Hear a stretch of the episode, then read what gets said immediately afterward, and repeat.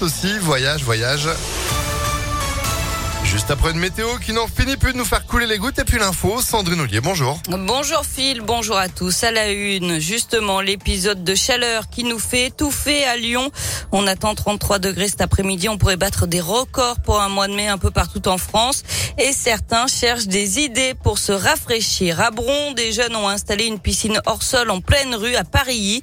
À l'entrée du City Stade, c'est illégal, bien sûr, d'autant que la trentaine de baigneurs s'est branchée sur l'eau de la ville pour remplir le bassin après le progrès.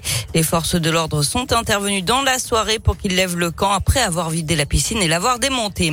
L'UFC Que Choisir déplore le manque de place en EHPAD. Dans le Rhône, il y a un peu plus de 13 300 places, largement insuffisant puisqu'elles ne permettent de répondre qu'à 40% de la demande potentielle de l'ensemble des personnes dépendantes.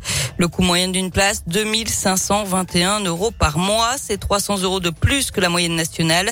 Des prix tirés vers le haut par les établissements privés. L'association demande notamment la création de nouvelles places en EHPAD public, un plafonnement des évolutions tarifaires des EHPAD privés et la mise en place d'un taux d'encadrement minimal obligatoire.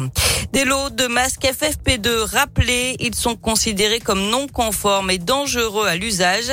Il y aurait un risque de dommages internes pour l'utilisateur car la filtration des particules est insuffisante. Il s'agit de l'eau vendue entre le 17 février et le 24 novembre 2021. On vous a mis tous les détails sur impactfm.fr.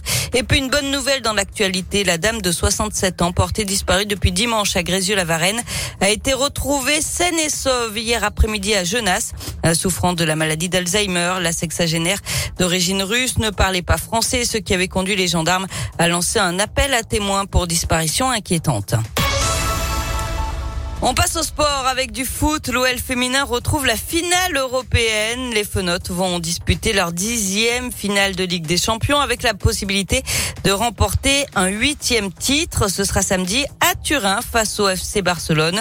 Toute cette semaine, Impact FM vous propose d'entendre les joueuses parler de cet événement. Et ce matin, l'internationale française Melvin Mallard évoque leur rivale barcelonaise. Athlétiquement, elles sont, elles sont là quand même. Elles font du très beau jeu et ça se voit aussi avec leur match qu'ils font en, Espagne là-bas. On les suit. Ça sera euh, deux équipes qui aiment le football, qui aiment le jeu.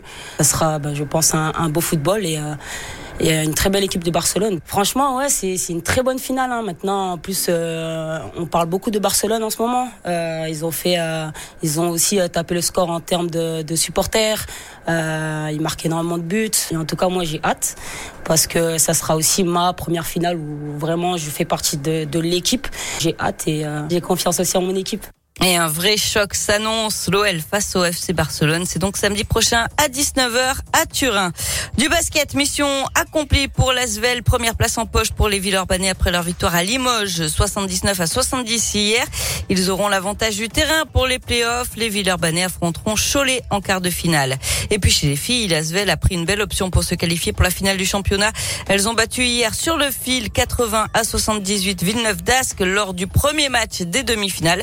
Le deuxième, ce sera vendredi à domicile dans leur salle de Mado Bonnet. Eh ben, c'est noté. Merci beaucoup, Sandrine, pour l'info qui continue sur impactfm.fr. Vous êtes de retour à 7h30. À tout à l'heure. À tout à l'heure. 7h04.